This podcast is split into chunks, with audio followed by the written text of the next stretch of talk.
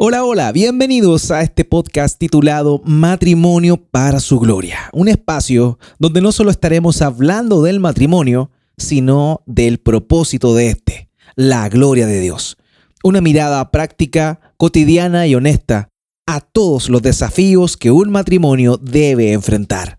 Somos Pablo Miranda y Cote Salgado, cristianos, esposos no perfectos que han recibido la gracia de Dios. Y esto comienza así.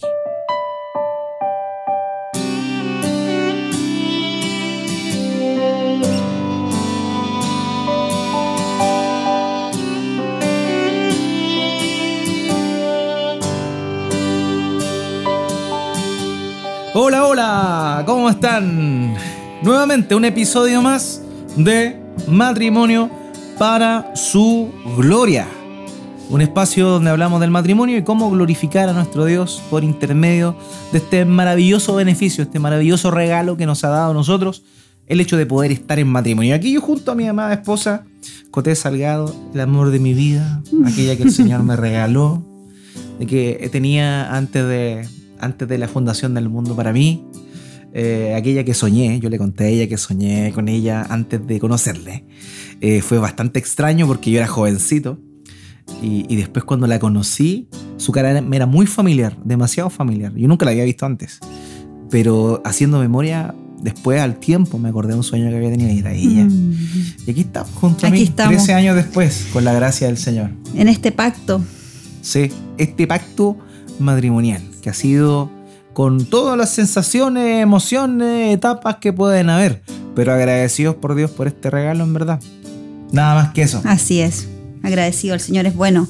Y estamos junto a ustedes para seguir hablando de matrimonio para su gloria. Eh, estuvimos en el, en el episodio anterior hablando sobre los mandamientos que el Señor tiene para nosotras las mujeres, las esposas. Las esposas sujetas. Esposas sujetas, sí. Oye, algo bastante, bastante difícil, pero que sabemos que en el Señor, la hermana, bueno, tú lo, lo pueden hacer, lo pueden hacer y vimos y hablamos, y bastante a, modo de resumen, mm. algo bien pequeñito, dijimos que la sujeción tiene que ver porque Dios eh, la estableció, es un mandamiento para la mujer, implica necesariamente que ella tiene la misma naturaleza que el varón, pero que por un orden de creación debe sujetarse al marido. De la misma manera que el hijo se sujeta al padre, la esposa debe sujetarse al esposo. Eso es básicamente lo que dijimos. Y hablamos de la primera aplicación, ¿cierto? Sí. La primera aplicación que tenía que ver con la sujeción como un acto de integridad. Integridad, vivir una vida santa. La palabra griega ahí es hagnen, que viene de jajíos, que implica santidad.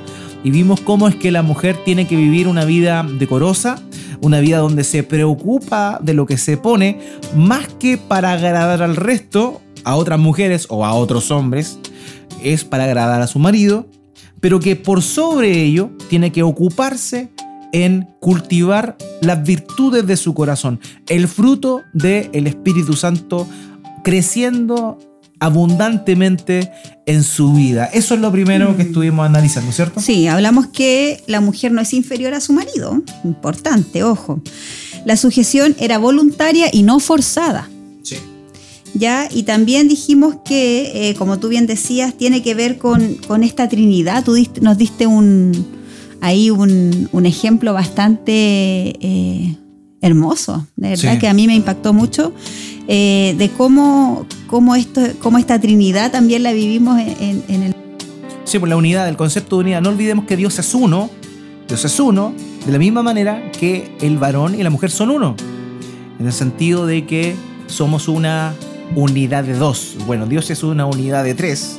Nosotros somos una unidad de Dios. Y la mujer debe sujetarse a su esposo, así como Cristo se sujeta al Padre. Hoy vamos a estar hablando del segundo punto, la segunda aplicación que el apóstol Pedro hace eh, de este concepto de la sujeción. Voy a volver a nuestro pasaje que es Primera de Pedro capítulo 3, versículo 1 al 6. Eh, dice lo siguiente, Asimismo ustedes mujeres estén sujetas a sus maridos, de modo que si alguno de ellos son desobedientes a la palabra, puedan ser ganados sin palabra alguna por la conducta de sus mujeres, al observar ellos su conducta casta y respetuosa que el adorno de ustedes no sea el externo, peinados ostentosos, joyas de oro o vestidos lujosos. De plata, no, no. Vende plata por si acaso mi esposa. Que el adorno de ustedes no sea el externo, peinados ostentosos, joyas de oro o vestidos lujosos, sino que sea lo que procede de lo íntimo del corazón, con el adorno incorruptible de un espíritu tierno y sereno, lo cual es precioso delante de Dios. Porque así también se adornaban en otro tiempo las santas mujeres que esperaban en Dios, estando sujetas a sus maridos. Así obedeció Sara a Abraham, Mm. llamándolo Señor. Y ustedes han llegado a ser hijas de ella si hacen el bien y no tienen miedo de nada que pueda aterrorizarlas. Por tanto, el segundo punto, la segunda aplicación vendría siendo el respeto. La mujer debe respetar a su marido. Eso es lo que la escritura señala. Por ejemplo, en Efesios capítulo 5, versículo 33, dice el apóstol Pablo a los hermanos de Éfeso, en todo caso, cada uno de ustedes ame también a su mujer como a sí mismo y que la mujer respete a su marido. Respeto. Respeto. ¿Y cómo llevamos este respeto a lo práctico, a, a- a la relación diaria? Es un tema. Es un tema, ¿ah? pues un tema porque se puede interpretar de muchas maneras. Convenientes y no convenientes. Sí, sí, pero en, en, eh, a grosso modo eh, tiene que ver con, bueno, si vamos a, a la palabra, el ejemplo que nos pone de, de Sara eh, es bastante, eh, uy, no se puede lograr, o sea, no, no, no, no he visto ninguna mujer diciéndole señor a su esposo así. Llámame señor. Señor Pablo. No, claro, yo, yo creo que va al corazón, ¿ah? va al corazón, a la actitud. No, no, vamos, no quiere decir que vamos a al andarnos llamando. eh, Sin duda alguna, apunta, apunta el corazón. Pero si hay al alguna mujer que lo hace, de verdad que igual. No, mira, lo que pasa es que igual entendamos el contexto de Sara. Sara le llamaba señor, pero Sara igual era una mujer manipuladora. No olvidemos que manipuló a Abraham para que expulsara a Agar y a Ismael. Sí. O sea, no, digamos que el ejemplo máximo de, de sujeción, porque igual hay momentos en los Mm. cuales no, no se sujetó. Incluso él le llamaba señor. Entonces, no, no, no divinicemos a Sara Mm. Sí, tampoco. Era hay que apuntar al corazón. Era una mujer, claro, bajo, bajo eh, también pasiones, como lo era Elías. Claro. Entonces no hay que divinizarla, pero... Una mujer con un espíritu rebelde como nosotras de repente. Sí, por eso Sí. tenemos que sentirnos identificados Sí. con estas personas, Sí. porque son pecadores, al igual que nosotros hoy en día. No nos fluye con, de nuestra naturaleza. Sí, pero lo importante aquí es mostrar un poco el- la- el- lo que implicaría este, este respeto. Respeto eh, viene de la palabra griega que significa temor. ¿Ya? Temor. Phobos es la raíz que se emplea ahí. Entonces, ahora, esto no implica miedo, ya no implica miedo, no es que la esposa tiene que estar aterrada ante su marido, no. Es un respeto. Es un respeto que viene para con el marido entendiendo que ella está puesta bajo la autoridad de su marido. O sea, si Dios pone una autoridad, se supone que al que, está puesto bajo la autoridad reconoce la autoridad divina y la autoridad delegada. De la misma manera, por ejemplo, y voy a ser súper práctico con esto, y creo que ahí lo van a entender mejor. De la misma manera que nosotros como cristianos tenemos que sujetarnos a las autoridades que Dios ha puesto, no porque son las personas, las personas más eh, íntegras, porque claramente no lo son, no porque tienen una moralidad intachable, porque ciertamente no la tienen, sino por el hecho de que Dios ha permitido que estén en ese estado de autoridad. Por eso nosotros nos sujetamos a esas autoridades. Lo mismo sucede en el caso de la esposa para con el esposo. El motivo no es, no es porque el marido se lo merezca. ¿Ya? Aquí normalmente nosotros utilizamos esta, esta expresión, el respeto se gana, ¿cierto? Bueno, en el caso de la esposa, no tiene que esperar que su marido se gane su respeto. Está obligada a respetar a su marido. ¿Por qué? Porque tiene su marido una autoridad que Dios le ha delegado. Y como la autoridad la ha delegado Dios, ella se sujeta a la autoridad que Dios delegó. Y eso, y, por eso es que muchas, tú lo señalaste en el episodio anterior, a muchas mujeres les cuesta porque ven a sus maridos como inferiores. Ven que no tienen la misma capacidad de reacción que ellas, ven que no tienen la misma visión. La mujer igual es visionaria, la verdad. O sea, yo he estado casado una vez, solamente contigo. Y tú eres bastante visionaria, o sea, tú a, mí me aporta un montón de cosas que yo no tengo de forma natural. Entonces, me imagino que también pasará lo mismo con, con, los demás, o sea, los que están casados y sus esposas son cristianas, tienen esa bendición. Yo me lo imagino así. Ahora, eh, eso pasa, a la mujer le, le cuesta porque, claro, se siente quizás más capacitada, se siente con una visión superior que el esposo, entonces lo mira, como decíamos en Chile, a huevo. Y eso genera que le cueste sujetarse a la autoridad del marido. Y aquí está el tip, hermana. Ya, puede que tú creas que eres superior a tu esposo. Ahora, si eso está trayendo un orgullo en tu corazón, es un pecado y debes arrepentirte. Pero si tú, si a ti te cuesta producto de eso el sujetarte a tu marido, el respetar a tu marido, recuerda, tú te sujetas a él porque esa autoridad que tiene él se la delegó Dios y tú te respetas a él como, o sea, tú te sujetas a Él, lo respetas como al Señor. Y ese es el punto importante. Como al Señor. Efesios capítulo 5, Efesios capítulo 5, versículo 22. Las mujeres estén sujetas, sometidas a sus propios maridos como al Señor. O sea, fíjate, y por eso el estándar es tan elevado. Lo dijimos cuando hablamos del mandato del hombre. Maridos, amen a sus esposas como Cristo amó a la iglesia. El estándar es Dios. El estándar es el amor de Cristo. Por eso para nosotros de forma natural es imposible y necesitamos del Espíritu Santo, necesitamos de la ayuda de Dios para poder amar a nuestras esposas como Dios nos lo pide.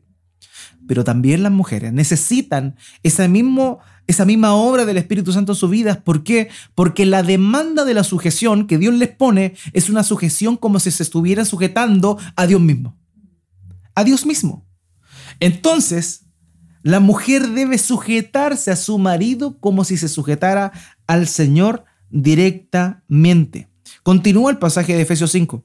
Pero así como la iglesia está sujeta a Cristo, fíjense bien, esa es la relación.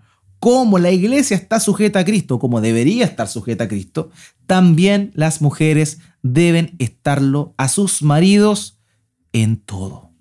En todo. Ahora, cuando uno lee esta, eh, cuando como finaliza el apóstol Pablo aquí, las mujeres deben estar sujetas a sus maridos en todo.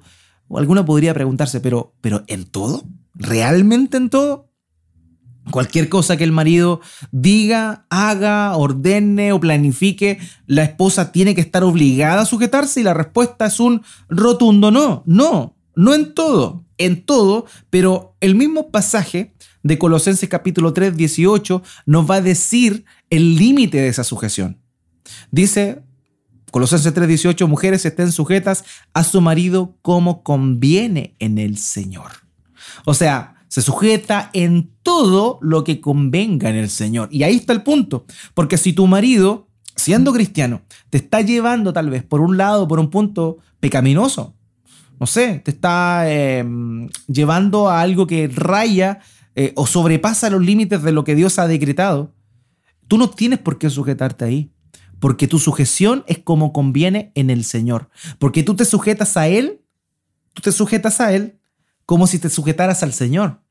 Pero si Él no se está comportando como el Señor quiere, en, en cosas determinadas, tú ya no te sujetas en esas cosas. Te sigues sujetando a Él de manera general, pero en esas cosas que transgrede la ley de Dios, no tienes obligación de sujetarte. No olvidemos cuando eh, los apóstoles Pedro y Juan son ordenados por parte de los principales líderes religiosos de Jerusalén que ellos no prediquen en el nombre de Jesús. ¿Y ellos qué dijeron? Nosotros no podemos hacer eso. Nosotros preferimos obedecer a Dios antes que los hombres. ¿Por qué? Porque ese mandato, esto era nombre importante, tenían autoridad delegada por Dios, pero esa autoridad estaba enmarcada dentro de la voluntad de Dios, por cuanto ellos pidieron a los apóstoles que hicieran algo que estaba contra la voluntad de Dios, ellos se negaron a obedecer. Lo mismo sucede acá. La mujer está sujeta al marido en todo lo que conviene en el Señor. O sea, si el marido te está, tu marido te está, siendo cristiano, te está llevando a cosas que no corresponden, en esas cosas tú no tienes obligación de sujetarte. porque esa sujeción está limitada al margen de la voluntad de Dios. Por eso es que debes sujetarte como al Señor. Así que es un desafío. Sí, Es sin un lugar a duda. Es un desafío. Sujétate, hermana, como te sujetas al Señor, sujétate a tu marido. Así que ánimo. Ánimo. Es, una, es una labor muy, muy difícil. Ahora, el versículo 18 de primera de... mm, ah, perdón. Lo vimos ahí. eh, vimos como, como Sara llamaba Señor a su marido. Tú lo comentaste. Y, eso es una muestra de respeto. Eso es una muestra de respeto ante el esposo. Y una de las cosas que tristemente se da, yo lo he vivido, no contigo obviamente, pero he escuchado de pronto, he visto cómo mujeres no respetan a su marido y lo hacen de una manera eh, que es triste porque lo hacen públicamente con terceras personas. Por ejemplo, típica la esposa que critica o que pela, llamémoslo así, a su marido frente a sus amigas, por ejemplo. Pasa. Sí. O el, el término eh, de tratarlo como un hijo más. Igual a mí, Oh. oh, eso, eso sí que me... Qué temazo, qué temazo Sí. ese. Muchas mujeres tratan a su Sí. esposo como si fueran un hijo. No, no tengo dos, tengo tres. Eh, suponiendo que el esposo es un tercer hijo y Mm. No, eh, se da mucho y, y lo he escuchado de hermanas. Es que por eso estamos acá, porque estamos aprendiendo Sí. estamos normándolos bajo lo que Dios establece. O sea, nos equivocamos, ciertamente, pero tenemos que ser humildes ante la palabra de Dios. Sí, tenemos que tener cuidado porque nuestra e- es otro tema eh, el- la lengua, sobre todo con, con nosotras las mujeres que somos más dadas a, a- a batir nuestra lengua, hablar. Muchas veces caemos en, en hablar de nuestro esposo con nuestra amiga, nuestra mamá, a veces. ¿Usted me pela con su No, mamá? no, para nada. Pero, pero me refiero a que se cae en, en eso de, oh, pucha, no me ayuda, eh, no sé, no, no, no, no, de como de tratar de, de hablar de él sin estar el presente, a veces no con una actitud de... Constructiva. de- claro, ¿no? Pero me refiero De no- desahogo. no hay maldad, sino que simplemente dejas como al, al desnudo, al descubierto a tu esposo, que yo creo que también está mal. Está Porque mal de hecho está violando, recuerden lo que hablamos la otra vez, el principio de la unidad. ¿Se acuerdan que el, el esposo y la esposa tienen que hacer todo para que el matrimonio esté bien? Y esto, definitivamente, el hecho de que la esposa hable del marido, porque yo nu- nunca, nunca, nunca, nunca he escuchado un hombre que pele a su esposa, nunca. Quizá existen, los hay, pero de los que yo conozco, nunca he escuchado a un esposo que pele a su esposa. No, yo tampoco. Hay que decirlo. Sí, hay que decirlo. Mm. Ahora, pero sí he escuchado a varias mujeres quejándose de sus maridos, quejándose de sus maridos en un tono destructivo, llamémoslo así. Y eso es una falta de respeto. El marido, también lo que tú señalabas, cuando lo tratan como un hijo, eh, no hay nada que afecte, duela a un esposo más que lo traten como un hijo. Y que la mujer tome este tono de superioridad, este tono, perdón, de, de superioridad por sobre él de verdad que es algo que al hombre lo deja muy, pero, pero muy mal. Y Otra- se da. se da. y otra cosa que también pasa, lo señalamos un poco la otra vez, es que eh, las mujeres, por ejemplo, que tienen un sueldo mayor que el del esposo, ya también se da. También se da eh, un poco eso. No en todo, estamos claros con eso. Pero, pero sí hay esposas que se sienten superiores por el hecho de proveer un poco más que el esposo a las arcas de la familia.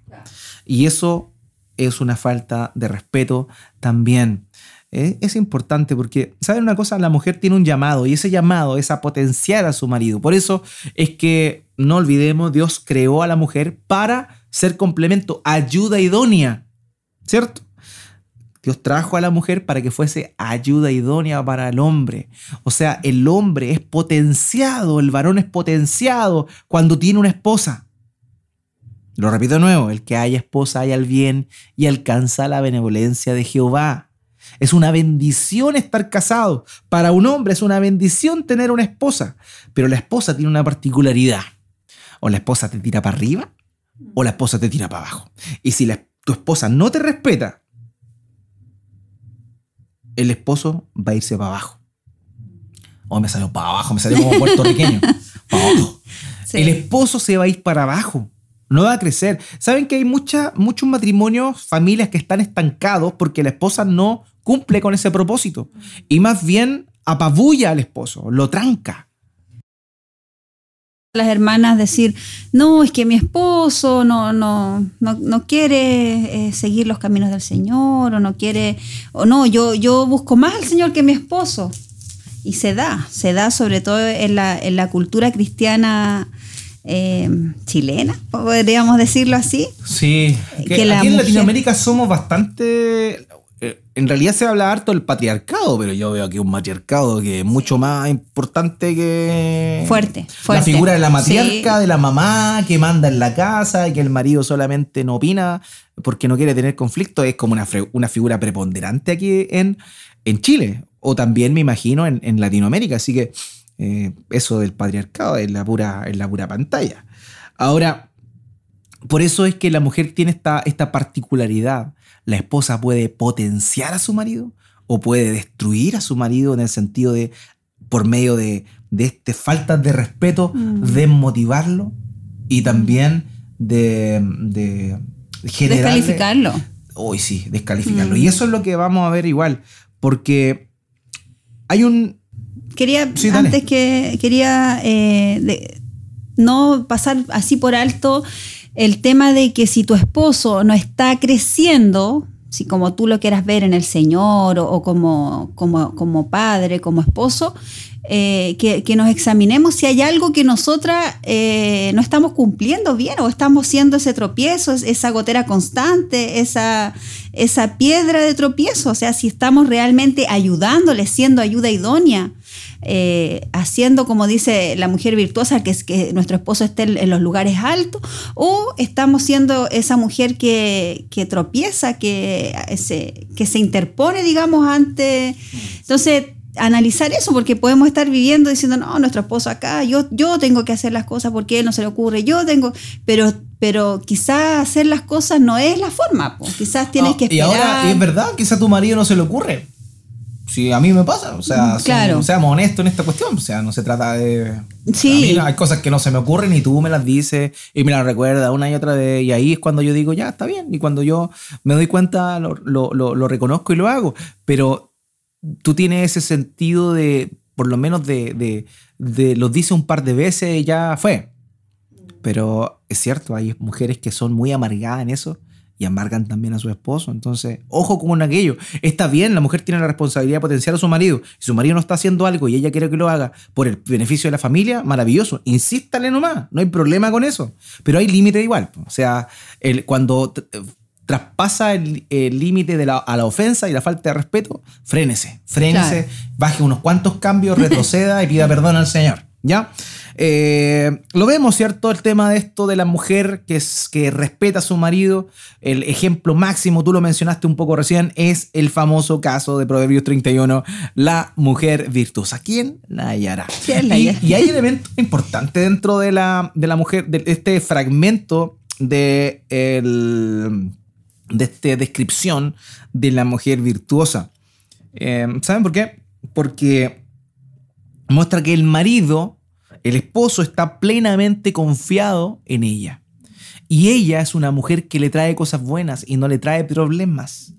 Fíjese lo que dice Proverbios 11, 31, perdón, versículos 11 al 12. Dice, en ella confía el corazón de su marido y no carecerá de ganancias. Ella le trae bien y no mal todos los días de su vida. ¿Cuántas esposas pueden decir que todos los días de su vida le llevan bien a su marido y no mal? ¿Ah? Fuerte. Está fuerte, ¿no? está que arde, está que arde. Está que arde esta cosa.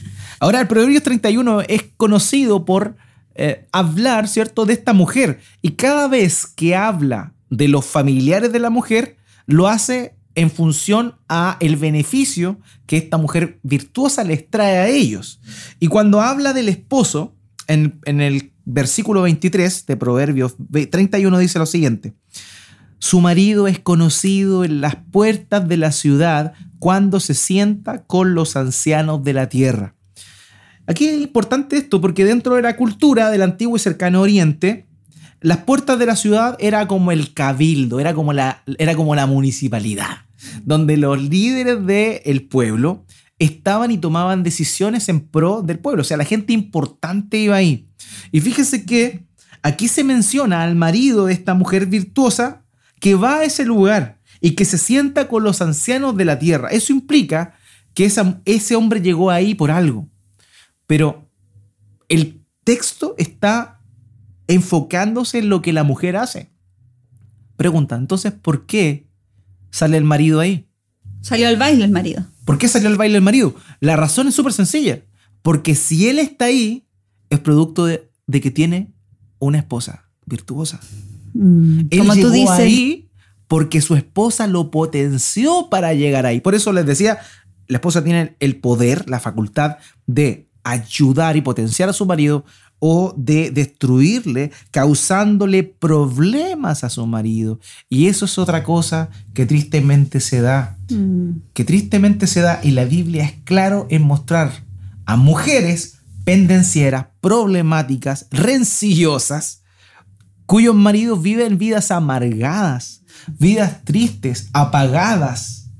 Lo mismo pasa con mujeres que no son amadas por sus maridos, lo mencionamos hace dos episodios atrás. Pero pasa también, hoy en esta oportunidad estamos dándole a la mujer el mandato de la mujer. Y la mujer, muchas mujeres le causan problemas a su marido, los desaniman, los desmotivan, los tiran para abajo. Solamente quiero leer un ramillete de pasajes, de proverbios, para que usted no sea así, hermana. Para que usted no sea así. Proverbios capítulo 14, versículo 1. La mujer sabia edifica su casa pero la necia la derriba con sus manos. ¿Es usted una mujer sabia o una mujer necia? Proverbios 21:9. Mejor es vivir en un rincón del terrado que en una casa con una mujer rencillosa. Anote, afírmese. Versículo 19 del mismo Proverbio 21. Mejor es habitar en tierra desierta que con mujer rencillosa y molesta. Hermana, espero que esto no sea para usted. y, si lo ha hecho, arrepiéntase al Señor y enfóquese bien en lo que Dios le ha mandado.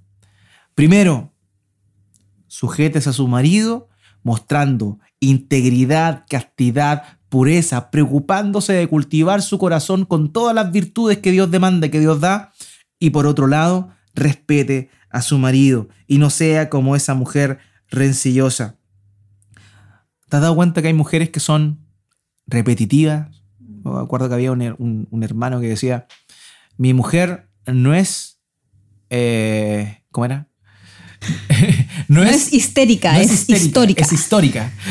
sí, me acuerdo. Sí, sí, mi mujer no es histérica, es histórica. Y eso lo decía porque siempre hacía las mismas cosas volvía a los mismos patrones de conducta y volvía a recordar las mismas cosas. Sacaba los mismos trapitos ahí al aire. Ay, señor. Fíjese lo que dice el Proverbio 27, 15. Gotera constante en día de lluvia y mujer rencillosa son semejantes.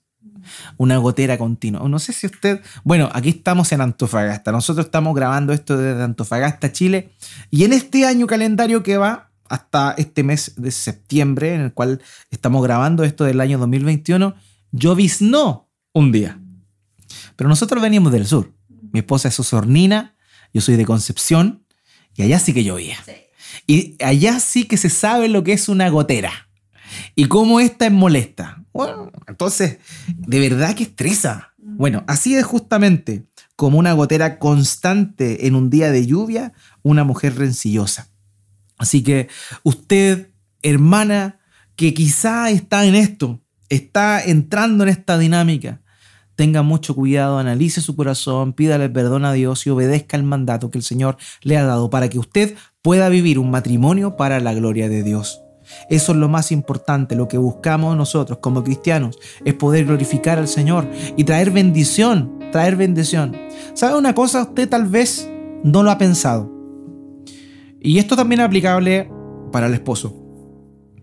Normalmente nosotros los padres eh, lo que hacemos es decir, ojalá que nuestros hijos o nuestras hijas se encuentren buenos esposos o buenas esposas. Y quizá esa muchas veces nuestra preocupación. Pero eso no te, no te tiene que preocupar. Lo que te tiene que preocupar es cómo eres tú como esposo o cómo eres tú como esposa. ¿Por qué? Porque tú eres el estándar, el parámetro que tus hijos van a buscar. Que tus hijos van a buscar. Tú eres el piso que tus hijos van a buscar.